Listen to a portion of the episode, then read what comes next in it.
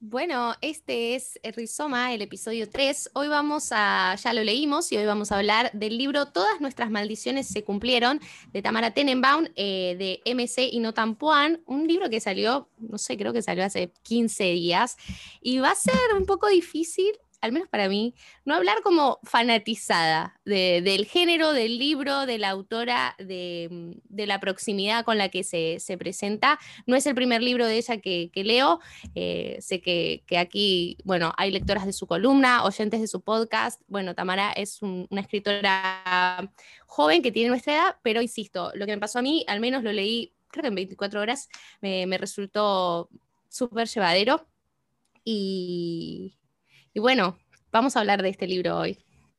Bueno, hola chicas. Eh, el libro de hoy, eh, todas nuestras maldiciones se, cumplieron, creo que está espejado, pero bueno, se ve bien. Eh, Tamara Tenenbaum, voy a hablar un poquito yo de ella. Creo que sí, es verdad, creo que estoy un poco fanatizada. leí todos sus libros, leo todas sus columnas. Tamara es argentina, una escritora joven, nació en el 89, tiene 31, entre 31 y 32 años, es, eh, estudió filosofía, por lo que escuché en algunos podcasts de ella, no le gusta el, género ser filósofa, sino que es licenciada en filosofía.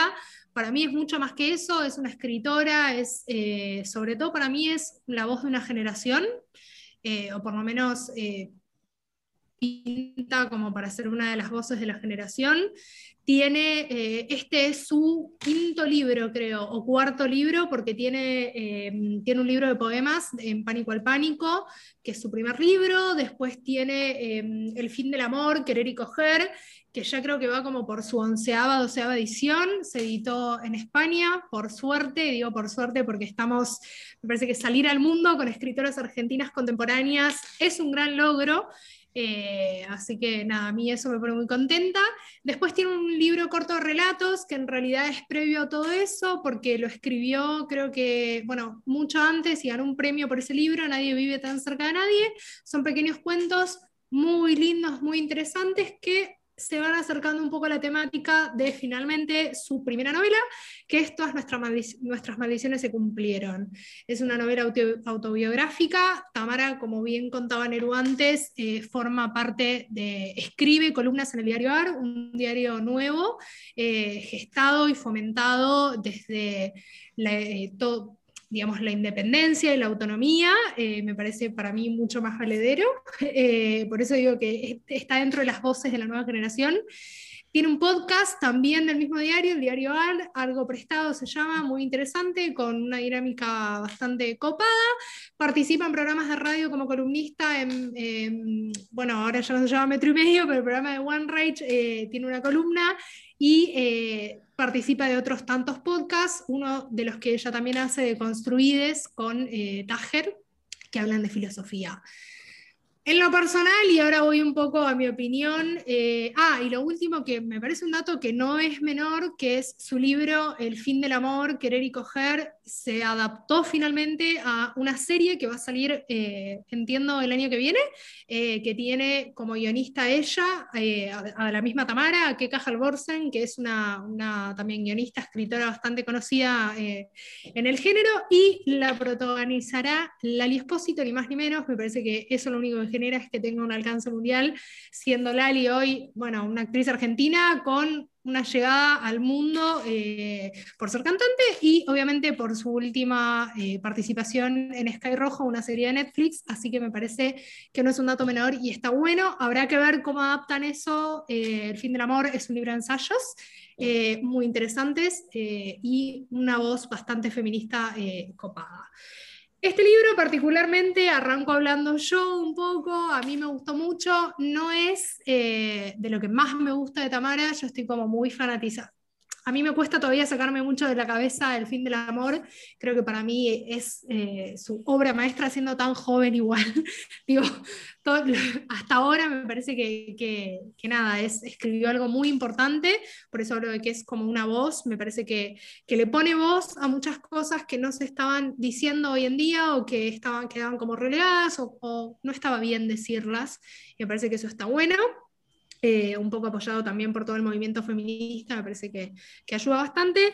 Y este libro particularmente a mí me gustó, eh, de nuevo no es lo que más me gustó, pero me gustó bastante, me parece que tiene cuentos, cuentos, capítulos, porque es parte de una novela, tiene capítulos que se acercan a una, me acercan a mí, a una cotidianidad muy familiar, se me hace muy familiar, hay muchas cosas, las tres somos contemporáneas a Tamara, digo, eh, las tres tenemos entre 30 y 31 años, así que básicamente somos casi de la, somos de la misma generación, eh, y me parece que toca temáticas, eh, que, aborda temáticas de, en lo político, en lo personal, que nos atraviesan a nosotras también y en las, que, en las cuales yo me puedo sentir identificada. así que por eso me gustó mucho. Bueno, em, yo nunca leí nada de Tamara. De hecho, antes de, o sea, Ailu siempre me había hablado de ella, pero antes de agarrar este libro ni siquiera sabía bien quién era. Así que mm, em, estoy como en un plano un poco distinto a ustedes. Eh, pero me parece que es interesante la temporalidad del libro como no es una novela así clásica que sigue una temporalidad lineal, sino que como muchas veces los personajes también están introducidos de una manera que no sabes quiénes son hasta que lees un par de páginas, digamos, no sabes bien de quién está hablando, ciertas relaciones a veces parecen confusas, ah, o sea, hasta que eh, adentras un poco más en cada como capítulo. Em, y me parece que yo había destacado ciertos temas que a mí me habían parecido interesantes y una de ellas es el tema del dinero, que em, está como atravesada en distintos momentos del libro y que quizás por también venir de una familia judía, digamos, también tiene cierto peso o cierta importancia. En verdad, el dinero tiene importancia para todos hoy en día, ¿no? Es como una cosa con la que no podemos vivir sin, pero bueno, había como ciertas frases que a mí me había parecido interesante que una en... Em, a ver, espera un segundo. Eh. Bueno, hay dos citas que yo em, subrayé, digamos, en cuanto al dinero, que después yo subrayo mientras leo y después voy y veo todo lo que subrayé. Y justo subrayé estas dos que eran del, que, que tienen que ver con el dinero. Y que uno dice, no hay plata que pueda resolverme la situación que tengo ahora, pienso podría tener un millón de dólares en una cuenta en una isla y aún así no serviría para nada. Las cosas que no se solucionan con plata me dan bronca y me fascinan. ¿No? Y había pensado esto que em, quizás el dinero es algo que em, a mí también a veces es como las cosas que no se solucionan con dinero me fascinan, es decir, que es como que cada vez me quiero acercar más a esas cosas y a la vez por ser más adulta y por tener más responsabilidades, me alejo más de esas cosas, porque aún más estoy en el plano del dinero, ¿no? De que las cosas que em, se necesitan para solucionar con esto. Y la otra frase es, em, hay un capítulo que se llama Deberías aprender a manejar, que bueno, ella tiene como una cuenta como su experiencia en una cita, ¿no? que tiene una cita con un hombre que me parece que es más grande y más adinerado, digamos, y eh, en una parte ella va a un restaurante, no quiero contar demasiado, ¿no? pero ella va a un restaurante eh, donde tienen como esto, ¿cómo se llama? Eh, cuando te estacionan. El parking ballet parking. Entonces ella dice, me imagino qué horrible sería encontrarme con un compañero de la secundario o de la facultad en esa situación. Él sentiría vergüenza, seguro, pero trabajar nunca es vergüenza. No tener plata nunca es vergüenza. Solo es horrible. La vergüenza justa sería la mía. O sea, ella habla de encontrarse con un amigo que sería el que le maneja el auto, ¿no? Que va al ballet parking. Y me había parecido interesante esto de Em, de calificar como no tener dinero de algo horrible y en un principio me había parecido un poco despectivo, pero después pensándolo bien, como veo que como que a veces sus frases, las frases de Tamara me chocan, ¿no? Pero me chocan en un primer momento, pero después como intento sacar como la hipocresía, ¿no? De, adentro mío y como a la vez me veo como reflejada con eso, ¿no? Que como pensar, sí, es horrible no tener plata porque en verdad no podés alcanzar a alguna de las cosas más fundamentales de la vida. O sea, en ciertos países la educación, la salud, ¿no? Em, viajar. O sea, hay muchas cosas que quizás... Em, nada, me chocaron de leer este libro, pero que después, cuando volví a pensarlo bien, me, sentí bastante reflejada y quizás que tiene, ella tiene como una forma de decir las cosas em, o de escribir las cosas un poco chocante, pero a la vez muy reales, ¿no? Que, mm. eh, que bueno, me pareció interesante en un primer momento ese tema.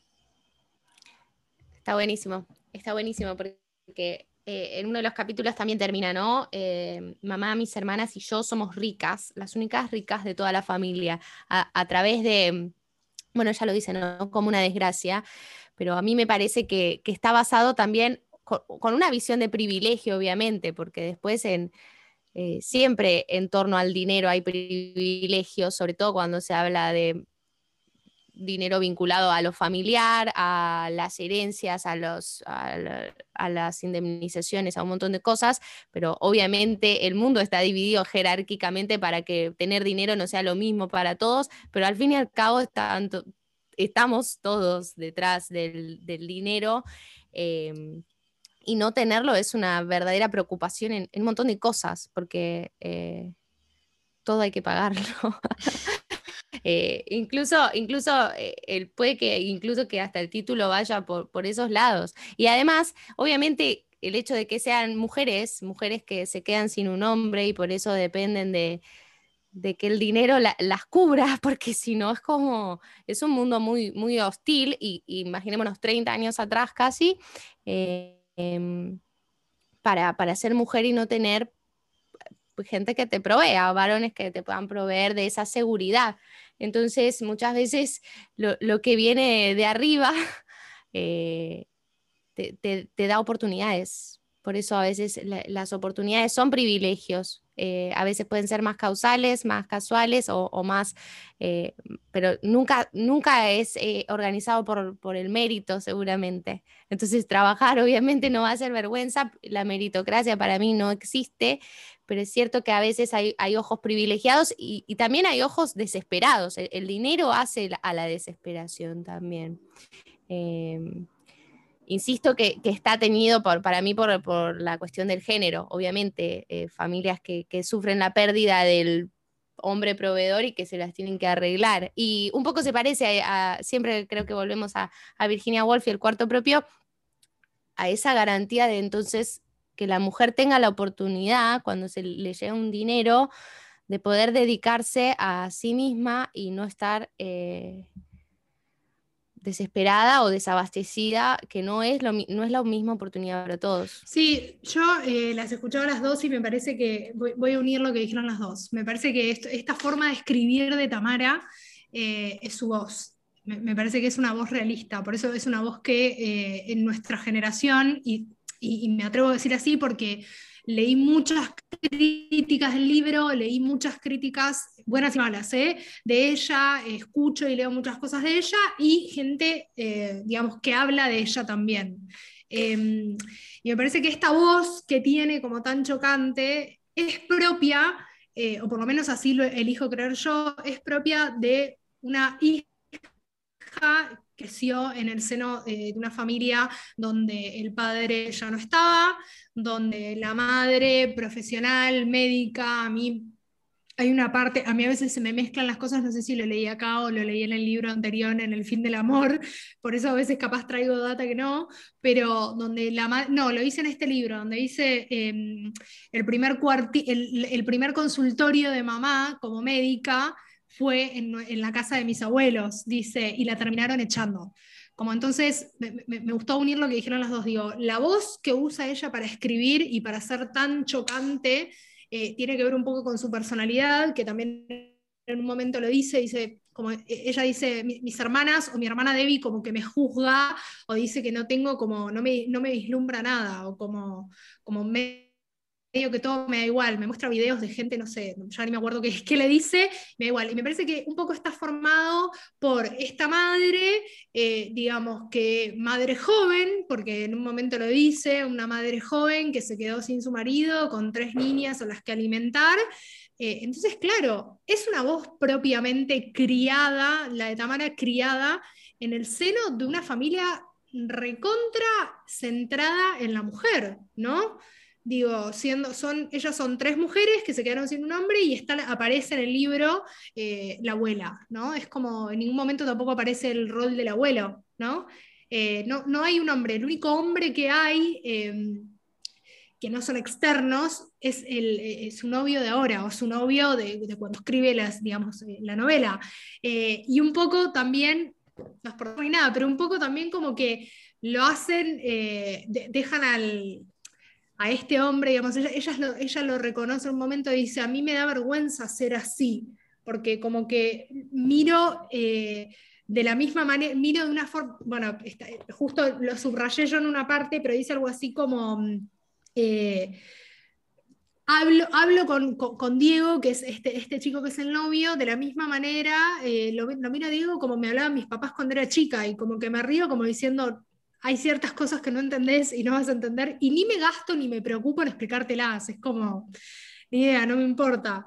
A mí hay una parte, justo no sé por qué, lo, estaba buscando otra cita, pero, mm, pero lo abrí acá y me parece importante, esta cita me gustó mucho. No es uno de los capítulos que más me gustan del libro, pero eh, en un momento el capítulo del perro, ¿no? De que le dejan cuidando al perro. No, no, no, quiero spoilear, pero en un momento dice, ¿qué se sentirá que un día, sin que te digan nada, te lleven de una vida a otra que es igual, idéntica, pero con una pared atravesada en el medio.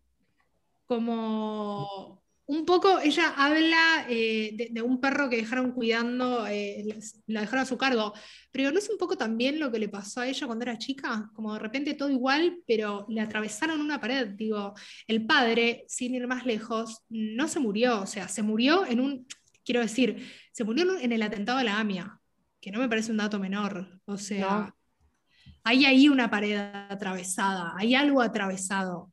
Pero bueno, me, gustó eso y, de repente escuchándolas pude nada, mezclar estas dos cosas, como una crianza súper femenina eh, y una voz que choca, digo, porque es la voz de una mujer a la que nunca, esto imagino yo, ¿no? Eh, nunca un hombre eh, le dijo que esas cosas no se dicen y como que la madre también en cierto punto estaba preocupada por, por tener que ir a trabajar y criar a tres chicas, digo, creció como, y de nuevo, y uno como con el fin del amor, porque ella es muy autorreferencial en ese libro, creció como con muchas libertades dentro, no sé tampoco si creo que lo dicen también en este libro, dentro de, no, le quiero llamar gueto porque no sé cómo se llama, pero e, e, ellas vienen de una, son, son de una familia judía, insertadas en el barrio de Once, que el barrio de Once es hasta el día de la fecha un semigueto judío ortodoxo, donde la mujer... Rompen, rompen con lo ortodoxo. Claro, y el rol de la mujer en la familia judía ortodoxa es solamente tener hijos y criarlos. Ella todo el tiempo choca con esta imagen, digamos, con este, con este con esta mujer que supuestamente debería haber sido, por haber, por haber sido insertada o por haber nacido, eh, eh, eh, digamos, en esta cultura, y sale de eso. Y por eso escribe desde ese lugar, y por eso escribe con esta voz como de... a mí no hay nada, o sea, no... ¿Por qué algo me va a parecer duro? ¿Se entiende lo que quiero decir? Sí, a mí me hizo acordar a, mm, un poco el estilo a la literatura más norteamericana, quizás, más parecido a Henry Miller, que eh, es una voz masculina y todo, pero siempre hablando desde, desde su yo, eh, más allá de que lo atravesaba mucha sexualidad y mucho, como casi hasta burdo, y toda, toda esa generación de, autores, me hizo acordar a, esa construcción de la voz también, ¿no? Como bastante bastante liberada, de, o sea, haciendo de lo común algo completamente narrable eh, y, con una voz muy, muy definida, e incluso hasta patotera, que, a mí me encantan esas cosas, ¿no? Pero eh, me, gusta, me parece osado y a la vez me parece que, es como daría lo mismo que lo dijera o que no lo dijera, pero lo dice porque quiere decirlo. Incluso eh, nadie le dice no digas esas cosas puntualmente, pero sí aparece la voz de la madre diciéndole, también no, no escribas de esto, ¿no? pero lo em, que le importa. Así que es como... Por eso, por eso digo, como daría lo mismo que lo diga o que no lo diga, pero igual lo va a decir. Entonces ahí está bueno esa, esa, esa voz osada. Hmm.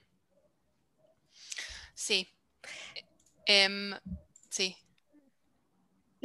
no, también, perdón, y, bueno. y, con esto de, y, con esto de, lo que dijiste vos, ¿no? Como del cuarto propio, digo, no, no me parece menor que lo hayas relacionado con Virginia, bueno, todo, todo es relacionable con, con, con, el cuarto propio de Virginia Woolf, que hacia hoy, no lo leyeron, léanlo, me parece que es una voz súper interesante, yo sé que ustedes sí, pero bueno, em, pero bueno, pero porque, porque retomo lo de los privilegios, no siempre las mujeres pueden escribir si no tienen una fuente económica detrás. Es así. Eh, entonces quizás incluso ahí nace la oportunidad en la tragedia. En, por eso lo del título y lo del dinero, quizás cuando la escuchaba Iris diciendo todo eso, decía, bueno, claramente hay maneras de, relacionarse con lo inesperado, con lo que puede suceder en la vida, que, hacen que en realidad eso sea tu vida. No, no, no es un paréntesis ni es un rayo que atravesó tu vida al medio, sino que es tu vida y la oportunidad de, bueno, de, ver esas maldiciones o tragedias o eventos inesperados como, como la verdadera creación de tu vida, ya sea escribir o, o en lo que haya devenido esa familia. Total.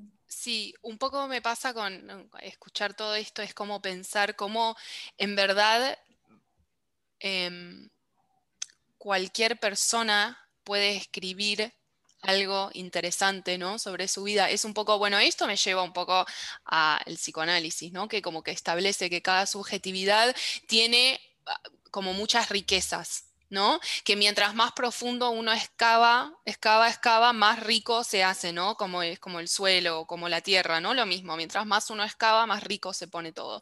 Entonces es como un poco esto de tener em, las agallas para hacerlo y para exponerlo frente al mundo, es como ya un mérito en sí mismo, ¿no? Más allá de que te pueda gustar más o menos el libro o la forma en que lo escribe.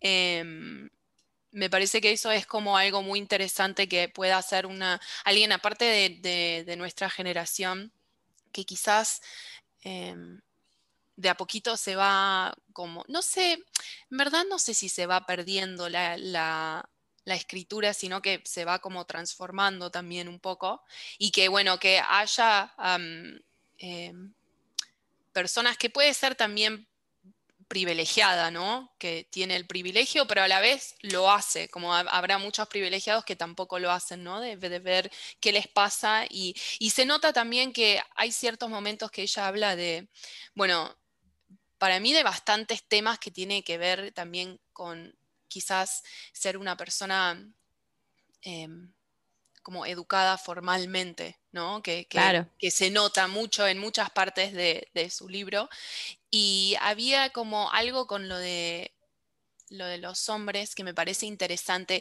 porque va de nuevo a esta sinceridad, ¿no? Que por más que ella pueda como em, venir de una familia de mujeres y ser em, femenina de cierta manera, o no sé, no sé si será feminista ella, la verdad que no tengo ni idea, pero bueno, como, sí, bueno, feminista, bueno, ella en un momento escribe sobre su pareja, ¿no? Em, Diego, en un momento ella escribe, em, dice que él me rescató, ah, no, perdón, Die, Diego, dice que él me rescató de la persona que yo era antes de conocerlo, que me salvó del insomnio y de la noche, de las cosas que hice para recordarme que podía hacer cualquier cosa u olvidar cualquier cosa.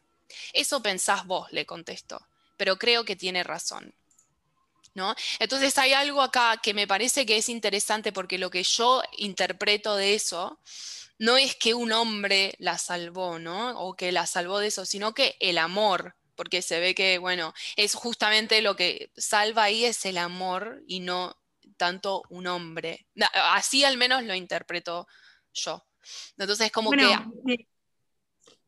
No, no, no, que te iba a decir que no quiero ser reiterativa, pero en el fin del amor ella habla de, un amor y de una responsabilidad afectiva y de ver el amor, donde toda esa temática del amor que vos decís particularmente la toca en ese libro y para mí de una manera sublime, pero no, quiero fanatizarme ni nada, pero, pero me parece que justo eso que vos decís... Em, e, es, como para mí uno de los temas principales o uno de los temas más importantes que toca en ese libro y que sí, tal cual.